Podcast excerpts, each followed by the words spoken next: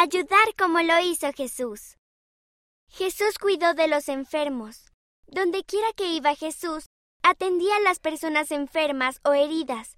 Después de que Jesús resucitó, visitó a los nefitas. Les pidió que le trajeran a cualquier persona que estuviera enferma o herida. Las consoló y las sanó. Las personas estaban agradecidas porque Jesús las había ayudado.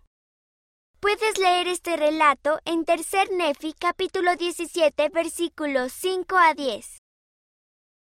Puedo cuidar de los enfermos. Fíjate si alguien que conoces está enfermo o herido. Haz una oración y crea un plan para ayudar. Sigue tu plan. Me gusta servir.